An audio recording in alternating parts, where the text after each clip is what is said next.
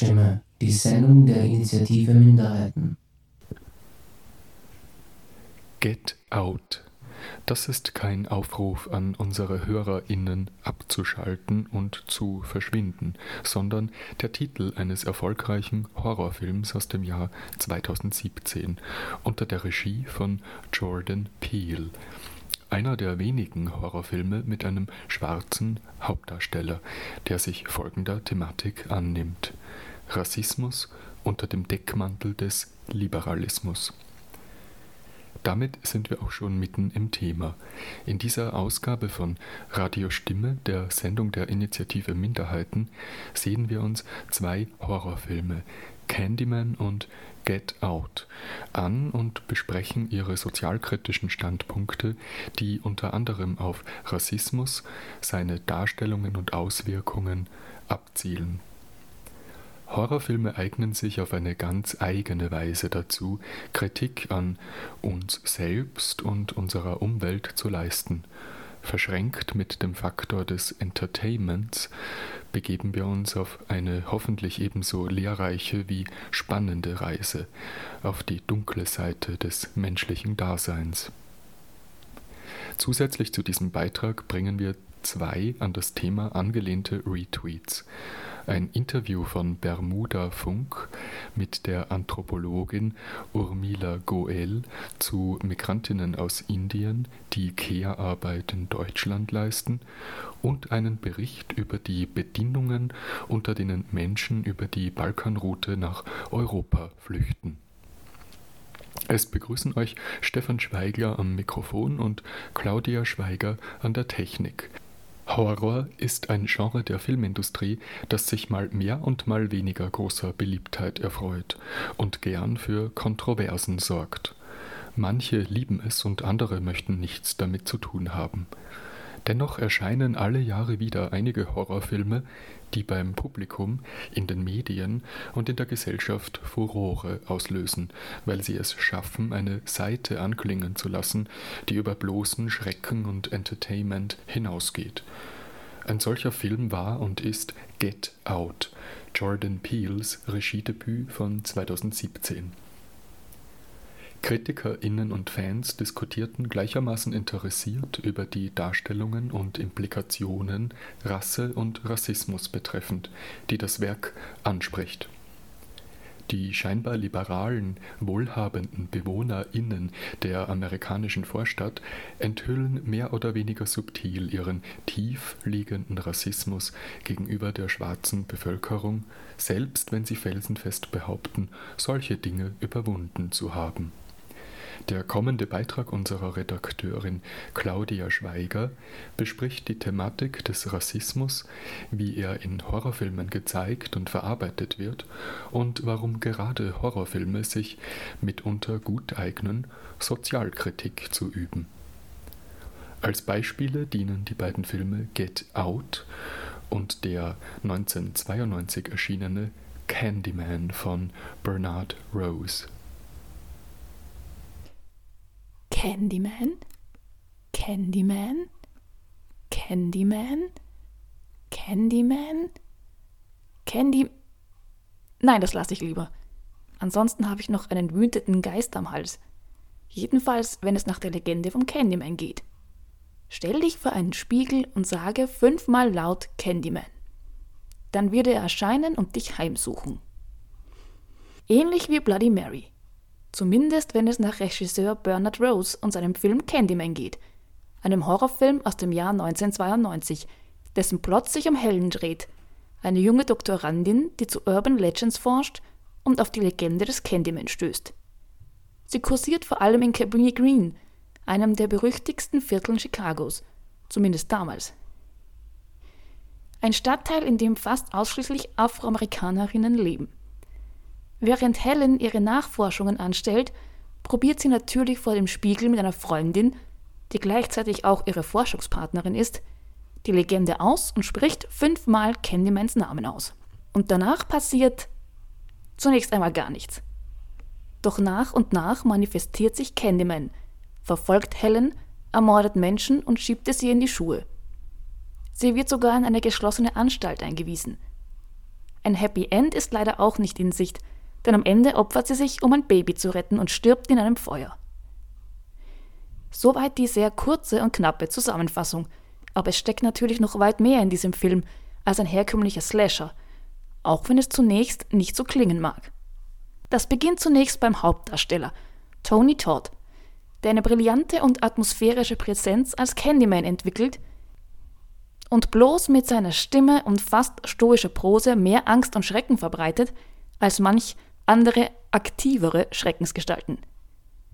Doch der eigentliche filmhistorische Knackpunkt liegt nicht in der Tatsache, dass Tony Todd einer der ersten schwarzen Hauptdarsteller in Horrorfilmen und Filmen generell ist. Damit sind wir auch schon beim Thema dieses Beitrags. Darstellung nicht weißer Bevölkerungsanteile sowie der Rassismen, direkt sowie implizit, der diese Bevölkerung ausgesetzt ist. Bernard Rose versuchte möglicher Kritik an der Wahl eines schwarzen Hauptdarstellers als Bösewicht entgegenzuwirken, weil er fürchtete, dass es als rassistisch angesehen werden könnte, indem es die Truppe vom bösen schwarzen Mann repliziert. Dafür nahm er Kontakt mit der NAACP auf, der National Association for the Advancement of Colored People, einer Bürgerrechtsorganisation der USA. Diese befürwortete die Wahl, indem sie darauf hinwies, dass es keinen Grund gebe, dass Schwarze nicht auch Bösewichte darstellen könnten. Sie nicht zu haben wäre auch eine Art von Einschränkung. Allerdings gab es sehr wohl kritische Stimmen, die genau diesen Kritikpunkt aufgriffen und darauf hinwiesen, dass damit das Stereotyp des schwarzen Angreifers, der einer weißen Frau nachstellt, verstärkt würde. Eine Debatte, die wahrscheinlich nicht vollkommen geklärt werden kann, denn beide Standpunkte haben Berechtigung. Das andere, vom Standpunkt einer weißen Bevölkerung aus, die sich oft in Machtpositionen befindet, wird dämonisiert und bestätigt damit wieder Vorurteile und Rassismen aller. Wir wussten es ja immer schon. Colored People sind aggressiver, gefährlicher, müssen delegiert und kontrolliert werden. Die vollkommene Negierung schwarzer FilmdarstellerInnen in Antagonistenrollen allerdings stellt einen Ausschluss an sich dar und hilft in keiner Weise, Stereotype zu unterbinden.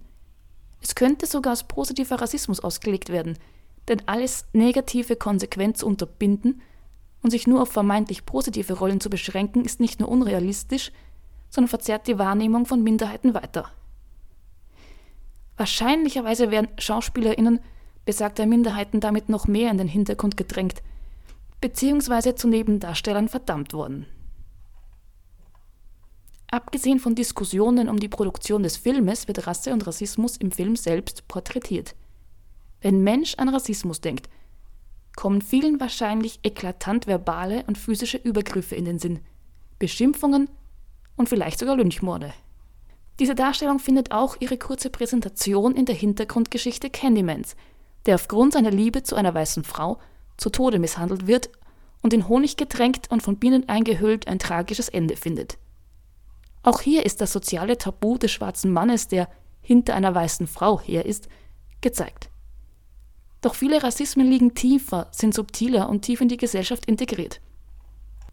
Reni Edo Lodge bezeichnet dies als systematischen Rassismus in ihrem Buch Why I'm No Longer Talking to White People About Race. Es sind nicht allein einzelne Rassisten oder Gruppen, die solche Denkweisen fördern, sondern sie sind in das System der Gesellschaft, ihre Institutionen und Organisation integriert. Dieser Punkt wird später in diesem Beitrag noch einmal aufgegriffen werden. Abgesehen von Candymans furchtbarem Tod ist vieles rassebetreffend implizit. Die weibliche Hauptfigur Helen ist weder offen rassistisch oder ablehnend den Bewohnern von Cabrini Green gegenüber. Im Gegenteil, sie wirkt aufgeschlossen und sachlich. Aber gleichzeitig ignoriert sie die Ängste der Leute und versucht sie zu überzeugen, dass Candyman nichts weiter als Aberglaube ist. An sich eine verständliche Reaktion.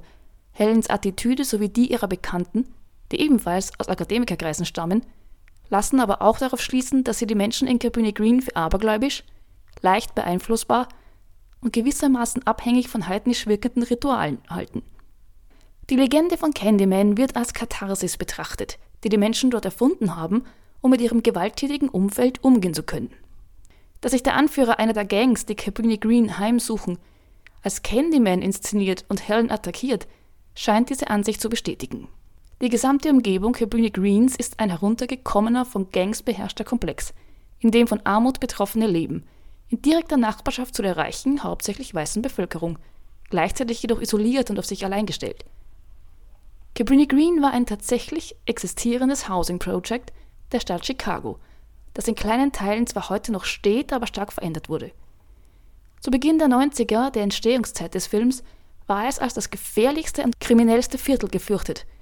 Und obwohl sehr wohl Gangs und Kriminalität dort Einzug gehalten hatten, war es durchaus nicht das allerschlimmste Viertel Chicagos. Doch die Wahrnehmung der Gesamtbevölkerung wurde durch verschiedenste Faktoren verzerrt und die notorische, reißerische Berichterstattung tat ihr Übriges.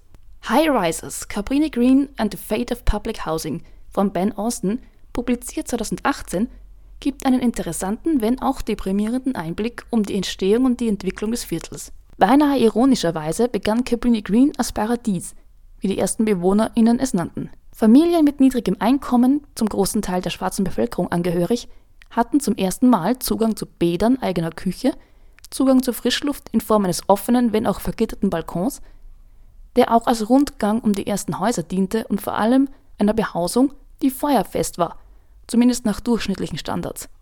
Die sogenannten High-Risers stellten eine neue Form des Wohnens dar.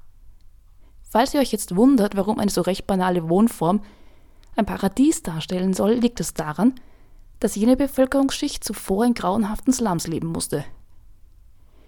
Ganze Familien von fünf bis sieben Leuten oder mehr in einen Raum gepfercht, in dem geschlafen, gekocht und gelebt werden musste. Bäder und Toiletten waren nur öffentlich für den ganzen Stock oder Haus gedacht. Die Wohnungen selbst waren oft ohne ordentliche Fenster bzw. kaum Zugang zu frischer Luft. Das Material der Häuser selbst instabil, defekt und leicht entzündlich. Deshalb gab es häufig Brände.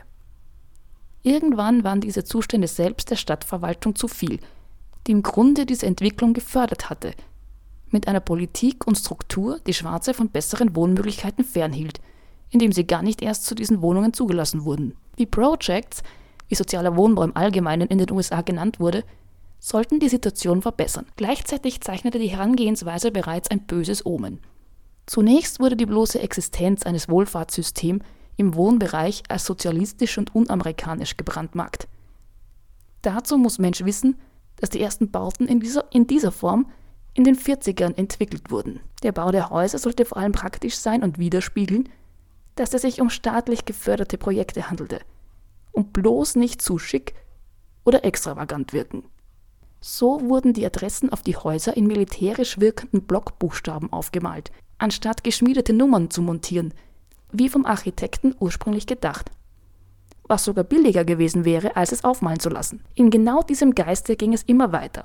Die schwarze Bevölkerung wurde immer mehr in ein bestimmtes Viertel, in diesem Fall Cabrini Green, gedrängt, nachdem es immer wieder Rassenumruhen gab, zum Beispiel mit den großteils italienischstämmigen Bewohnern der Umgebung, im Beginn der Entwicklung der High-Risers. Letztendlich wurde Cabrini Green ein Sammelbecken einer schwarzen Unterschicht, die hauptsächlich aus alleinerziehenden Müttern und ihren Kindern bestand. Die Stadtverwaltung ließ die Gebäude verfallen. Wartungsarbeiten wurden, wenn überhaupt, selten durchgeführt und die verfallenen dunklen Winkel sowie besonders die oft defekten Aufzüge wurden zum architektonischen Symbol der immer brenzliger werdenden Situation. Cabrini Green wurde zum Schreckgespenst Chicagos, in gewissem Sinne, genau wie Candyman. Der Schrecken gewinnt an Macht durch Reproduktion, im Sinne von sensationsgieriger Berichterstattung Gerüchten, Verhaftungen und einer Polizeipräsenz, die die Bewohner Cabrini Greens als Gefahr betrachtet und ihnen entweder streng und feindlich gegenübersteht oder sie gleich vollkommen im Stich lässt. Candyman profitiert in einem ähnlichen Sinne von Reproduktion. Seine Legende lebt weiter, indem sie erzählt wird, indem die Menschen ihn fürchten und seinen Namen an die Wände sprayen. Wird ihm dies genommen, verliert er seine Macht und seine Existenz. Genau das versucht er zu verhindern, indem er Helen konfrontiert – die ihn in Frage stellt und durch ihren Unglauben und ihre Recherchen ihn demystifiziert. Nach ihrem Tod wird Helen selbst eine Legende, die ähnlich wie Candyman erscheint, wenn man sie ruft und Rache nimmt. So tötet sie ihren untreuen Ehemann nach ihrer Geisterwerdung, als dieser ihren Namen vor dem Spiegel ruft. Der Ehemann, der sie als verrückt abgeschoben hat und kurz danach mit seiner Affäre einer seiner Studentinnen in ihrer gemeinsamen Wohnung lebt, während Helen noch lebt und in der Anstalt untergebracht war. Sie wird so zum neuen Symbol für Cabrini Green. Es gäbe noch etliche interessante Punkte zu diesem Film anzumerken. Seine Atmosphäre, Charaktertiefe und generell gute Erzählstruktur geben ihm ein Gewicht, das so manchem Drama fehlt. Für einen Horrorfilm ist er mit nur zwei Morden auch weit weniger gewalttätig, als Mensch meinen möchte. Auch ist seine sozialkritische Komponente nicht nur auf Rassismus beschränkt. Helen als weiblicher Charakter muss sich in einer männerdominierten Akademikerwelt behaupten, die ihre Doktorthese ins Lächerliche zieht. Der Film funktioniert als Sozialdrama genauso gut wie als Horrorfilm. Aber vielleicht ist es gerade seine Funktion als Horrorfilm, die ihm eine gewisse Tiefe verleiht und Freiheiten einräumt. Düstere Themen, wie sie Candyman anspricht, werden auch in anderen realistischen Filmen gezeigt. Aber gerade das Genre des Horrorfilms ist geeignet, einen bleibenden Eindruck zu hinterlassen. Ein Genre, das vom Erschrecken lebt, kann dem Publikum eine harte Wahrheit durch Entertainment vermitteln und mitunter zum Nachdenken anregen, ohne gleich die Moralkeule zu schwingen. Die Tatsache, dass Realismus und eine korrekte Darstellung von sozialen Gegebenheiten bis ins letzte Detail im Grunde wegfällt und nicht einmal verlangt wird, erweitert das Narrativ. In einer Geschichte, die buchstäblich von Monstern handelt, können wir unsere eigene Monstrosität besser darstellen und erfassen und das andere eventuell als Teil des Ganzen wahrnehmen, anstatt es mit einer bestimmten Ethnie, Sozialschicht oder politischen Einstellung zu verbinden. Die Grenze zwischen Gut und Böse verschwimmt und das Böse im vermeintlich Guten sowie das Gute im vermeintlich Bösen kommt zum Vorschein.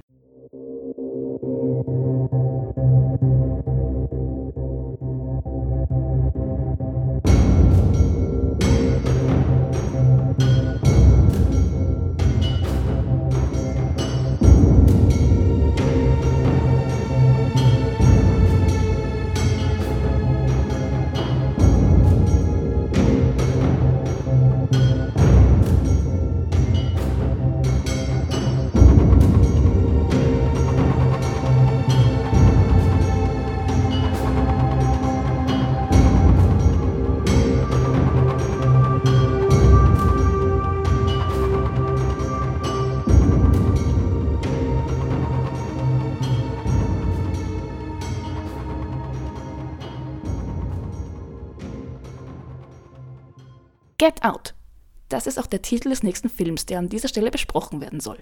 Vielen wird wahrscheinlich Jordan Peels Film von 2017 ein Begriff sein. Er sorgte für Furore bei KritikerInnen und Publikum gleichermaßen und wurde hochgelobt für die sozialen Statements, die er vermittelt. Im Gegensatz zu Candyman, kein offensichtlich übernatürlicher Monsterfilm, schafft er eine klaustrophobische, dichte Atmosphäre, die einen im Bann hält. Ein weitaus zugänglicheres Setting in Form eines Familienbesuchs im Vorort bei den Eltern der Freundin des Hauptprotagonisten ist eine Ausgangssituation, mit der sich wohl viele identifizieren können, unabhängig von Herkunft oder sozialer Stellung. Für Chris Washington stellt dies aber eine weitere Herausforderung dar, die sich schon deutlich zeigt, wenn er seine Partnerin Rose Armitage fragt, ob ihre Eltern wissen, dass er schwarz ist. Sie verneint, denn ihre Eltern seien nicht rassistisch. Mit diesem Statement scheint das Thema vom Tisch zu sein, was es natürlich nicht ist. Aber anstatt eines Skandals oder offener Ablehnung begegnet Chris einem Empfang mit offenen Armen. Allerdings erweisen sich diese Arme als hochgradig restriktiv. Die Armitages sind gebildete Menschen, der Vater Neurochirurg, die Mutter Psychiaterin und der Sohn Medizinstudent. Sie präsentieren sich als die weltoffenen Menschen, die über die Rasse hinwegsehen, wie es alle, die einer liberalen Weltanschauung anhängen, im gewissermaßen Post-Race America tun dass diese Weltanschauung durchaus vom Gedanken der Rasse und deren Unterschiede geprägt ist, wenn auch vermeintlich subtiler, zeigt sich bald. Chris versucht ständig sein Verhalten in einer fremden Welt zu steuern, die vorgibt, ihn als gleich anzusehen, aber dabei permanent sein Anderssein betont. Die leicht angespannte erste Begegnung mit den Eltern, die dann auch noch versuchen, betont cool und lässig zu wirken, indem sie Anleihen einer Sprache verwenden, die als distinktiv schwarz markiert ist, ist schon einmal der erste, wenn auch noch harmlose Vorfall. Die fast schon permanente Fokussierung auf Chris Körper und schwarze Körper im Allgemeinen steigert sich ins Fetischistische.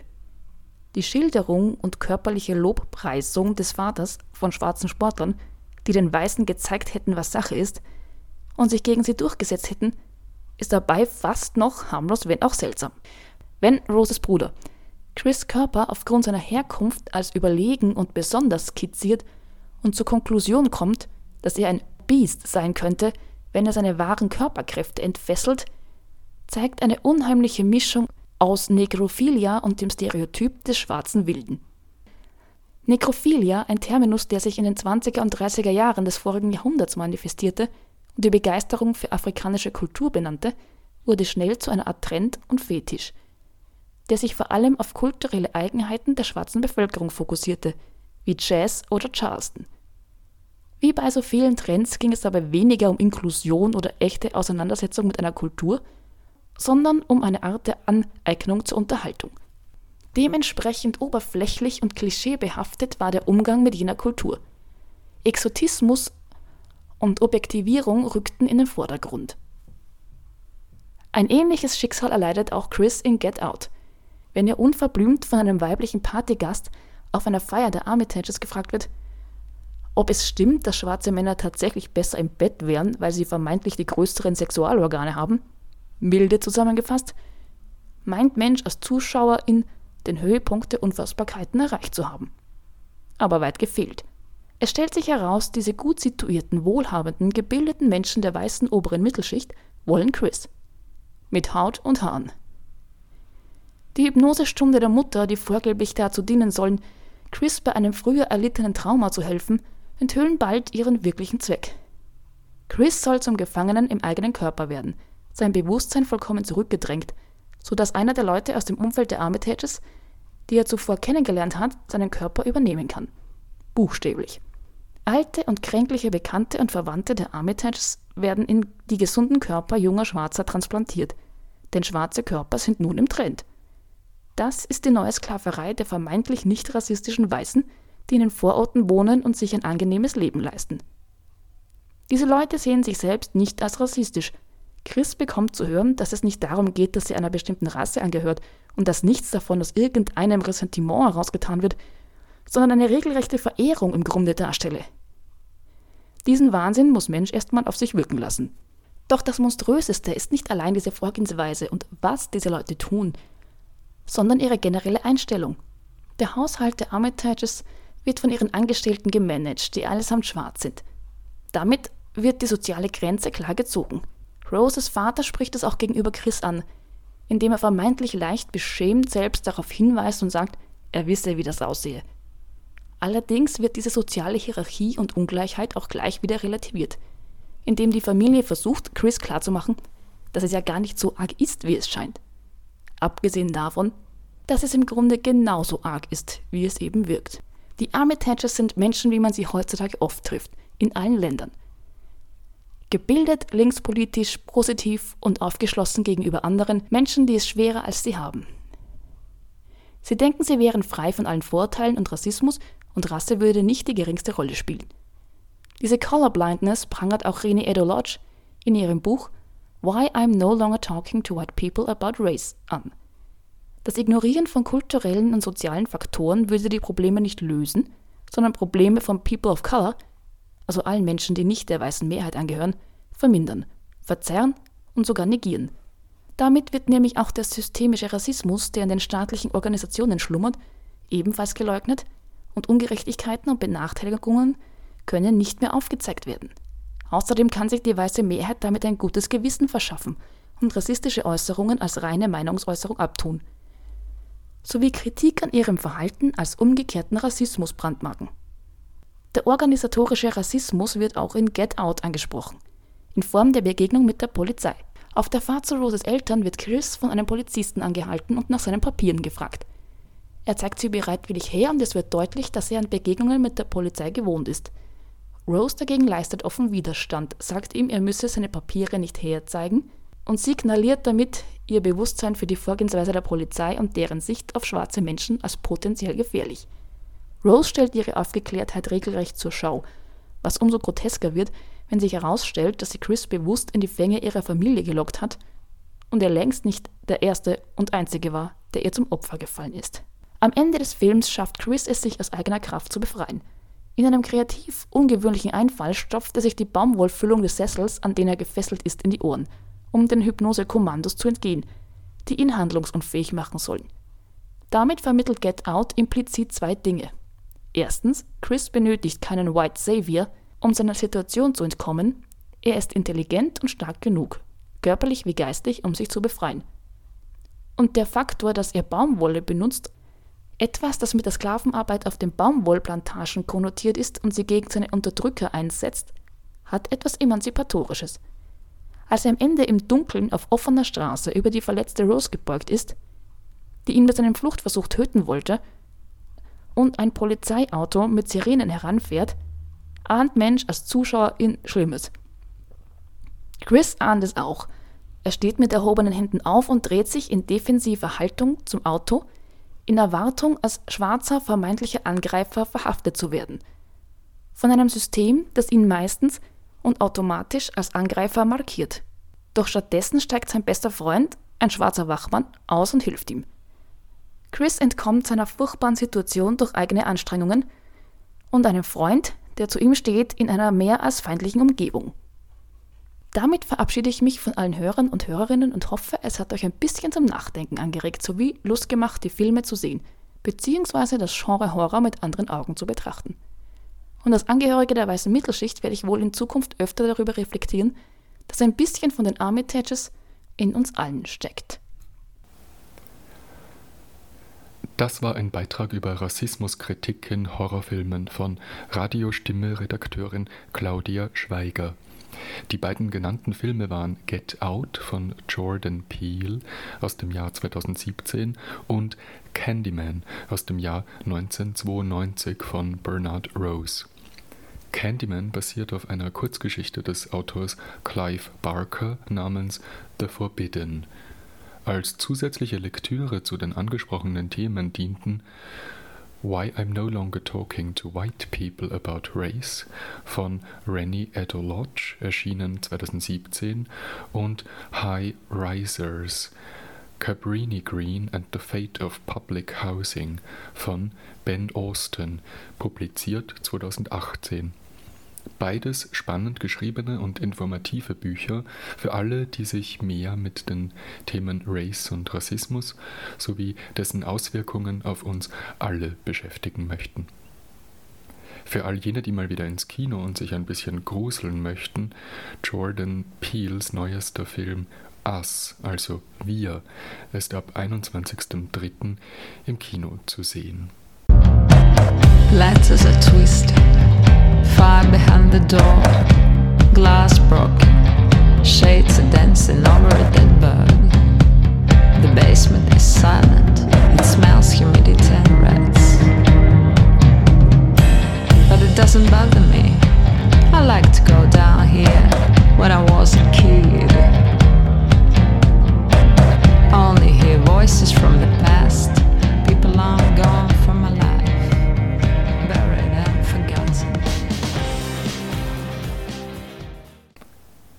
hörtet den Song Morning Day von der Band Sad Me, hier bei Radio Stimme der Sendung mit den Themen Minderheiten, Mehrheiten und Machtverhältnisse, mit einer Ausgabe, in der es ganz um den täglichen Horror des Rassismus geht. Im Beitrag von Claudia Schweiger ging es zuvor um den Film Get Out, der eine dezidiert rassismuskritische Perspektive im Medium Horrorfilm entwickelte. Durch die Inszenierung von People of Color als Haushaltshilfen rekurrierte der Film auch auf das Thema von Rassismus und Klassismus in der Care-Arbeit, wie es beispielsweise auch im ebenfalls Oscar-prämierten Film The Help von Tate Taylor thematisiert wurde. Um die rassifizierte und klassifizierte soziale Kluft im Kontext Reproduktivarbeit geht es auch im Folgenden Retweet-Beitrag. Dass in Deutschland MigrantInnen für bezahlte Care-Arbeit engagiert werden, ist kein neues Phänomen. Schon in den 60er und 70er Jahren gab es Kampagnen zur Anwerbung vor allem von Frauen aus Südasien was wir aus dieser Geschichte lernen können, verrät das nun folgende Interview mit einer Forscherin, die sich intensiv mit dem Thema Care und Migration beschäftigt. Professor Dr. Urmila Goel ist Vertretungsprofessorin am Institut für europäische Ethnologie an der Humboldt-Uni Berlin. Als Forscherin, Autorin und Trainerin arbeitet sie zu ungleichen Machtverhältnissen in der Gesellschaft. Sie tut das auf der Grundlage von postkolonialer Theorie, Gender- und Queer Studies und kritischer Rassismustheorie. Eins ihrer derzeitigen Forschungsprojekte behandelt die Migration von Krankenschwestern aus Südasien in die BRD. Wir hören einen bearbeiteten Retweet von Bermuda Funk, Freies Radio Rhein-Neckar, erst ausgestrahlt am 28. Februar 2019.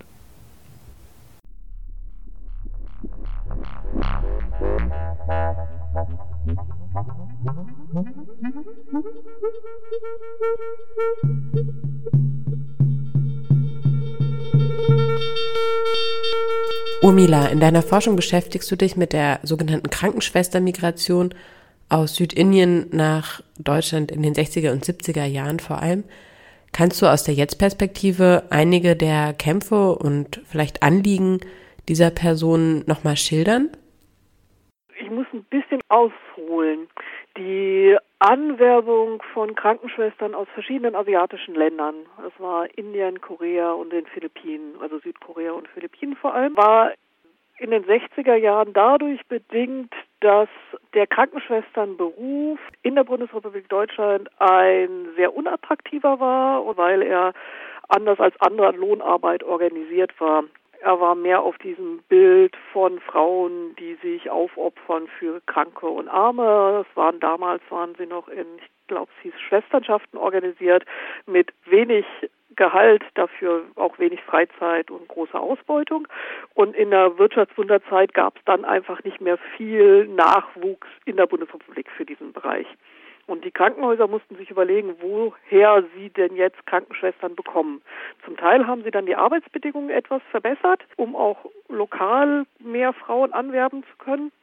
Und zum anderen sind sie eben ins Ausland gegangen und haben überlegt, wo sie denn Personen herkriegen können. Und so sind über katholische kirchliche Beziehungen, katholische Inderinnen angeworben worden. Zum Teil waren es ausgebildete Krankenschwestern, zum Teil mussten sie noch ausgebildet werden.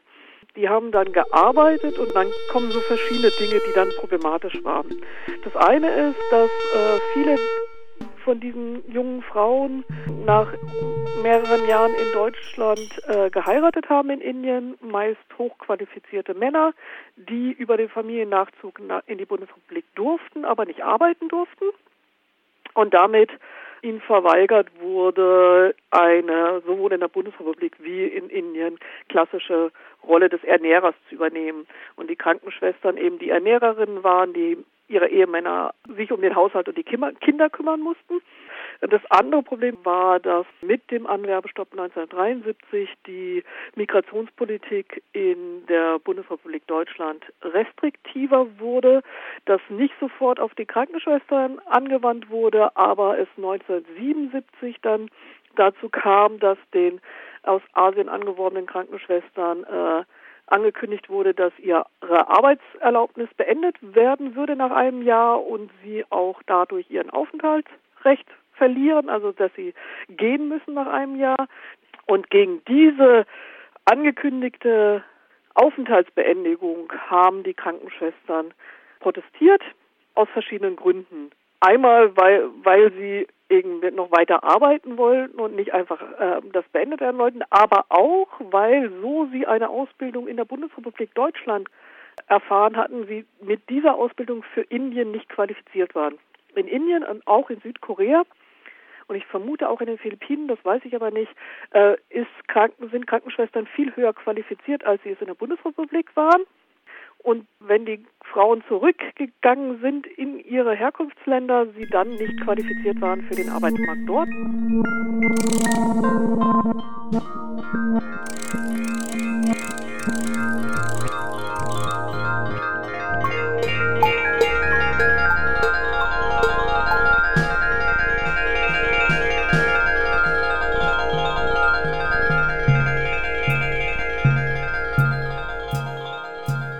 Du hast es eben schon gesagt, dass sich eigentlich auch durch diese Situation, ähm, dass die Männer eben nicht arbeiten durften oder erstmal nicht arbeiten durften, sich auch die Verteilung der Sorgearbeit in dieser Community verändert hat. Kannst du vielleicht nochmal sagen, wie sich das auf die Geschlechterrollen ausgewirkt hat? Mhm.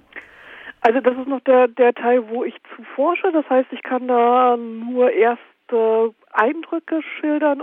Ich habe viele Kinder von Krankenschwestern auch interviewt. Und dann gab es eine Situation, eine Tochter, die mir gesagt hat, ja, sie hatte ja ein viel besseres Verhältnis zu ihrem Vater, weil der war ja zu Hause. Und dieser Einschub hat mich darauf gebracht, mir diese Familienkonstellationen und Dynamiken nochmal genauer anzugucken. Denn was ich feststelle, ist, dass in den Repräsentationen, die ich finde, in den Publikationen aus der Gemeinschaft und so weiter, immer ein klassisches Familienmodell dargestellt wird, also die Heteronormativität eigentlich immer wieder bestätigt wird, dass in Interviews auch immer wieder gesagt wird, wie schlimm diese aufgezwungene Geschlechterrollentausch war. Und aber in dieser Aussage der Tochter finde ich auch ein Potenzial für andere Beziehungen in den Familien.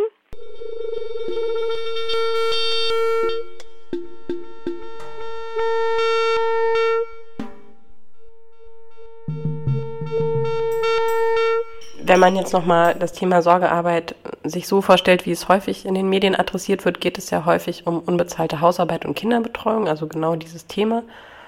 Und nun ist es aber so, dass in der deutschen Medienlandschaft es dann meistens um ein weißes heterosexuelles Mittelschichtpaar geht, das sich darum streitet, wer wie, wann und wie lange putzt, kocht und wäscht.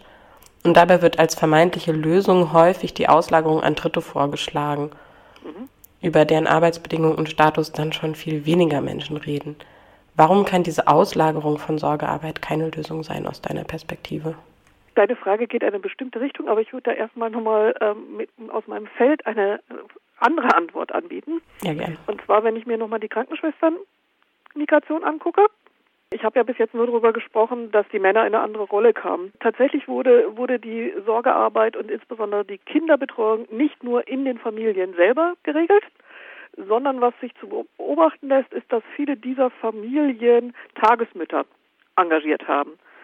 In der Regel mhm. aus der Nachbarschaft ältere weiße Frauen.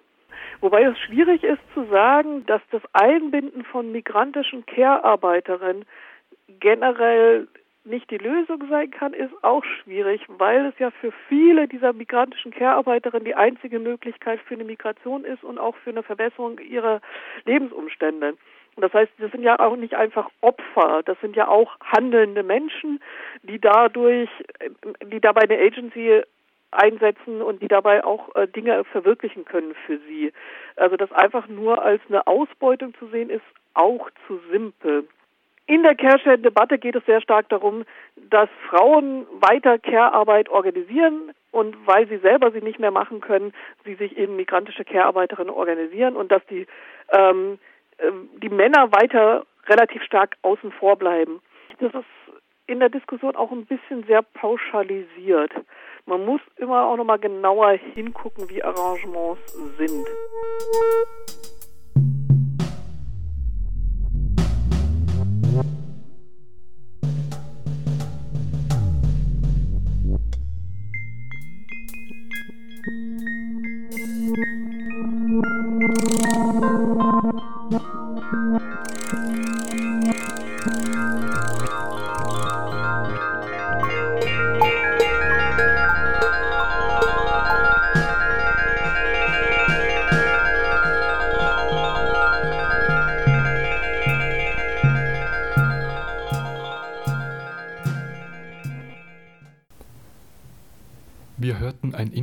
Von Bermuda Funk, Freies Radio Rhein-Neckar mit Professor Urmila Goel zu Migrantinnen aus Indien, die Care-Arbeit in Deutschland leisten. Der Beitrag wurde am 28. Februar 2019 erst ausgestrahlt. Die heutige Ausgabe von Radio Stimme, der Sendung der Initiative Minderheiten, trägt den Titel The Daily Horror und es geht um aktuelle Themen im Kontext von Rassismen. Der letzte Beitrag handelt von Rassismus und Grenzgewalt gegen Menschen, die auf der Balkanroute nach Europa flüchten. Berichte von Grenzgewalt an den bosnisch-herzegowinischen Grenzen, vor allem an der Grenze nach Kroatien, dringen vermehrt an die Öffentlichkeit. NGOs wie No Name Kitchen stellen die Berichte von Menschen auf der Flucht in Violence Reports zusammen. In den vergangenen Monaten gebe es weniger offensichtliche physische Gewalt, doch die Behörden nutzen die kalten Temperaturen, um Menschen zu verletzen und von ihren Routen abzubringen, sagen Vertreterinnen der helfenden NGOs vor Ort es gibt Berichte von Menschen, die von der Polizei mit Knüppeln in kalte Gewässer getrieben wurden, bevor sie wieder mehrere Kilometer zurück zur Grenze laufen mussten. Doch schon vor der Grenze zur EU sind die Zustände miserabel. Auch Bosnien beschützt seine Grenzen und in Serbien begegnet den Flüchtenden eine rassistische Grundstimmung.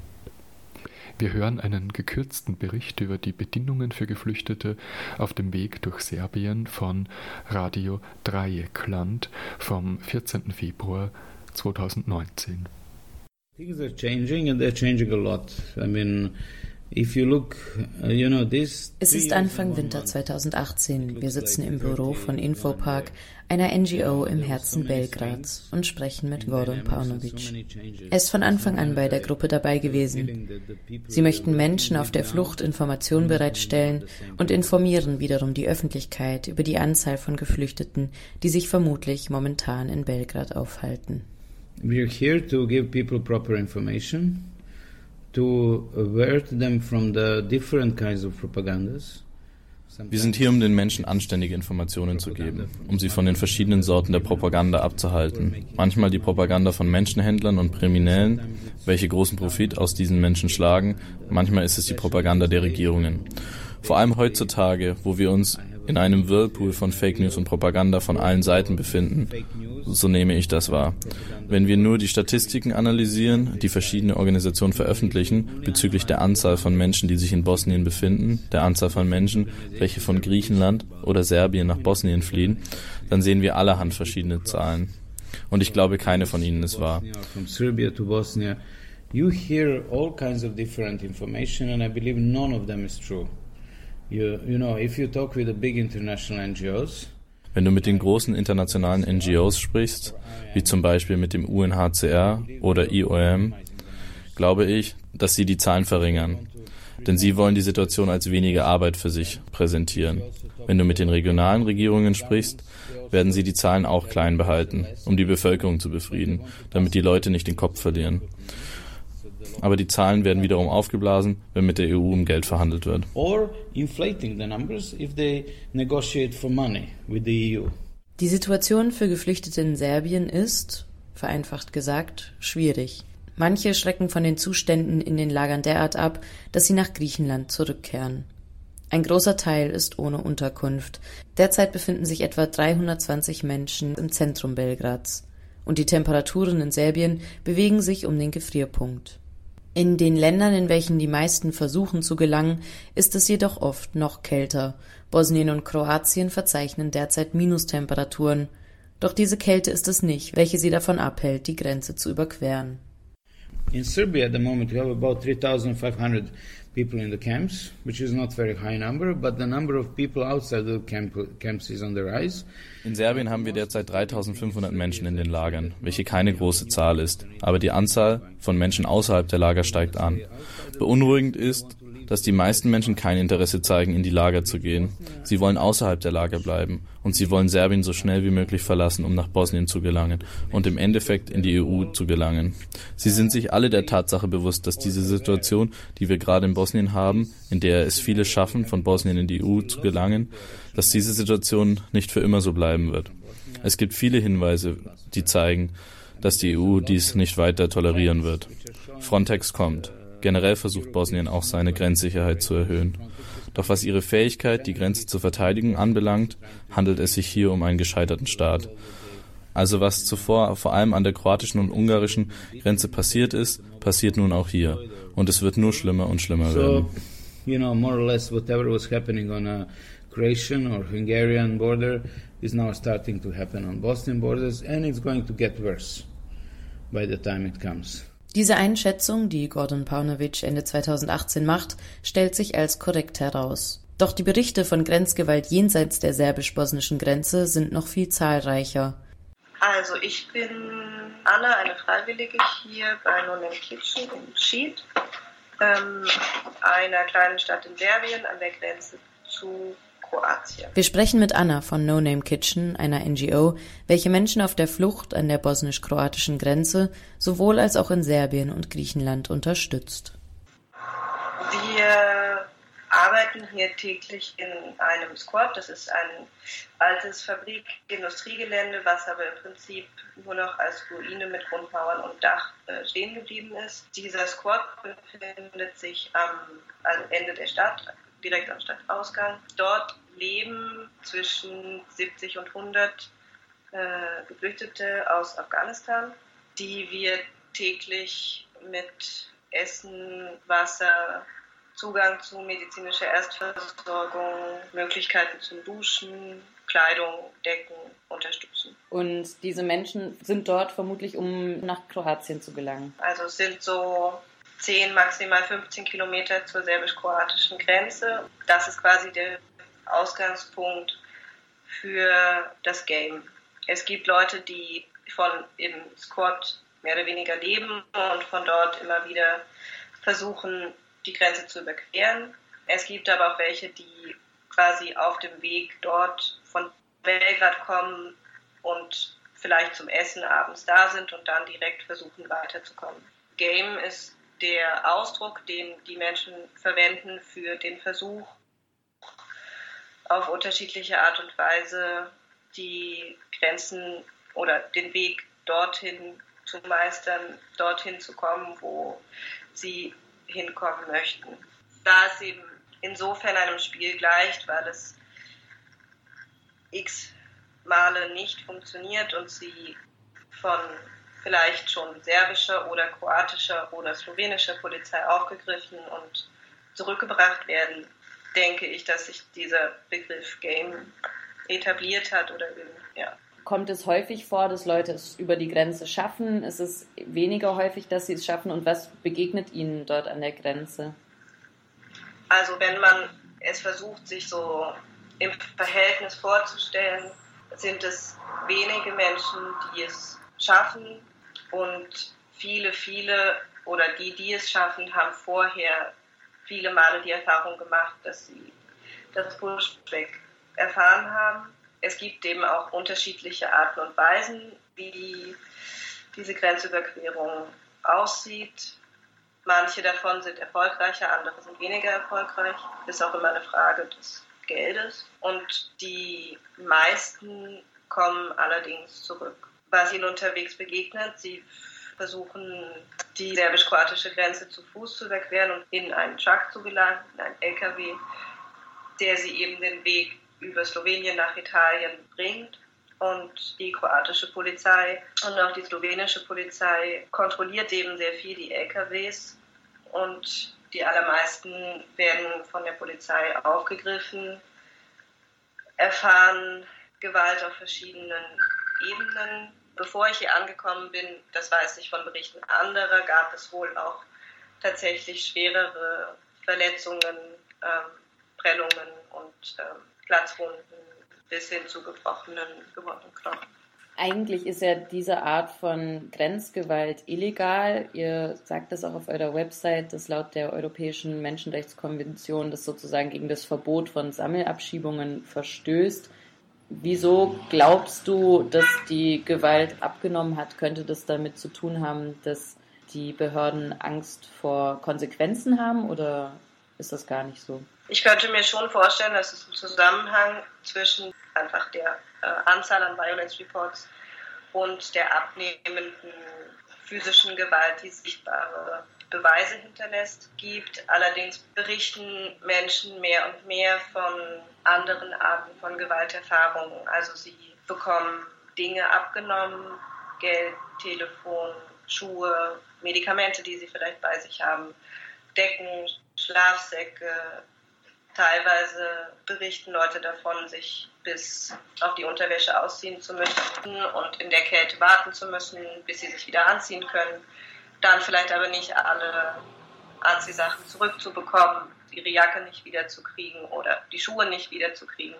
Und das sind natürlich Dinge, wo es einen weniger eindeutigen Beweis für Gewaltausübung durch Polizei gibt, wie im Fall eines gebrochenen Arms. Also ich äh, bin gerade hier die Person, die dafür zuständig ist, ähm, zumindest erste Hilfe oder medizinische Grundversorgung irgendwie zu gewährleisten.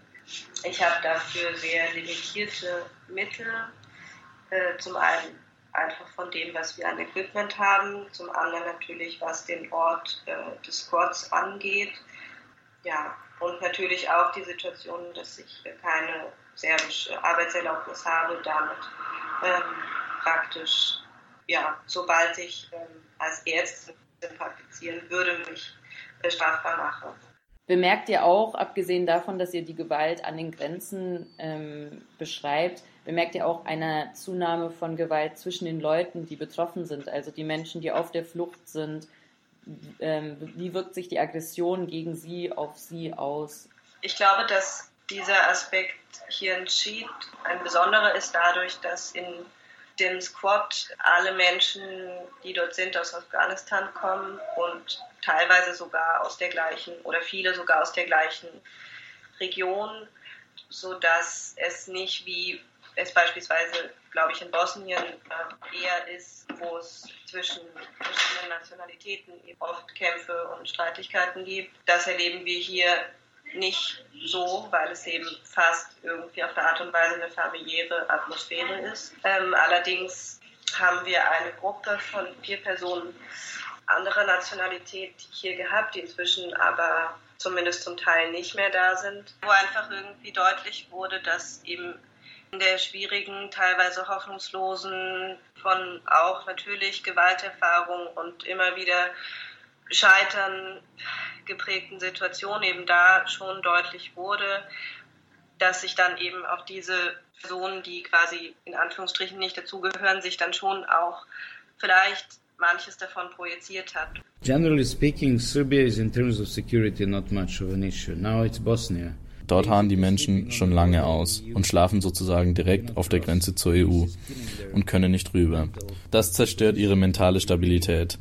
Wenn du es 20 Mal versucht hast, rüberzukommen und jedes Mal von der kroatischen Polizei zurückgeschoben wurdest, jedes Mal mit mehr Gewalt, mit Knüppeln, und dabei werden die Menschen verletzt und gefoltert, also mit allerhand Mitteln, die nicht eingesetzt werden sollten.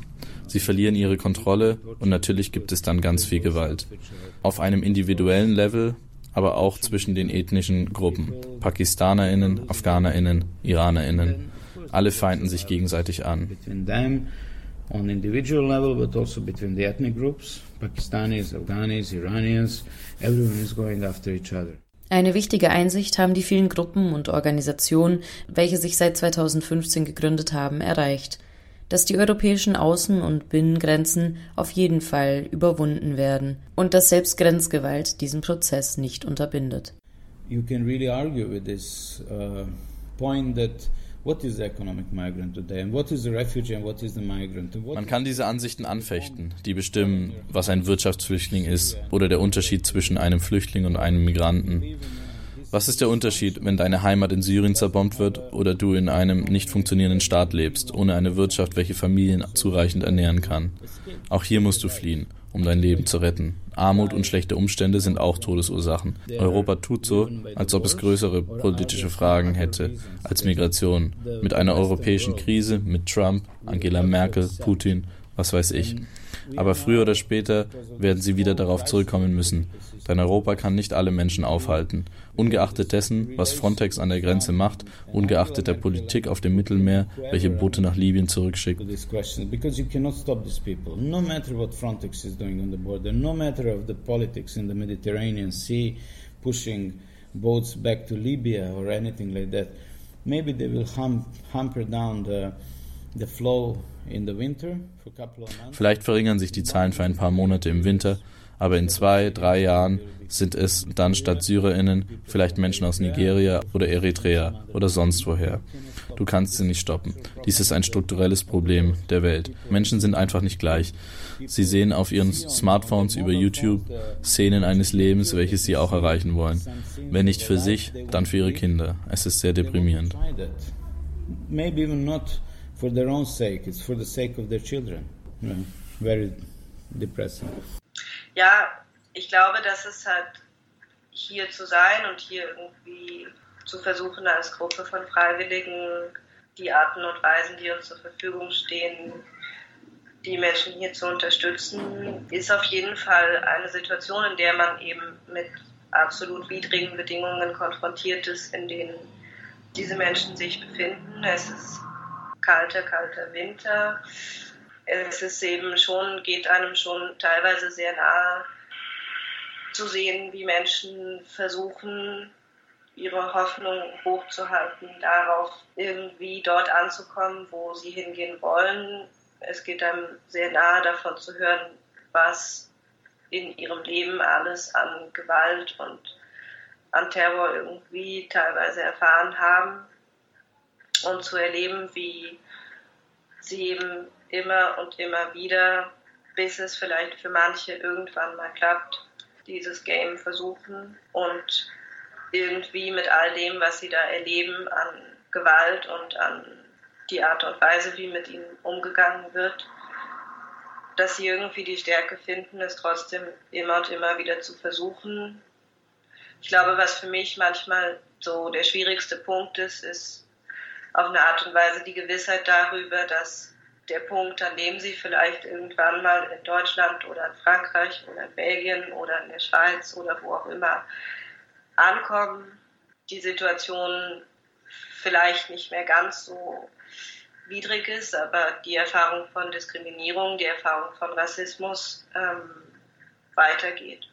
Zuvor haben wir einen Bericht von Radio Dreieckland zugeschaltet, nämlich vom 14. Februar 2019 über die Fluchtbedingungen durch Serbien.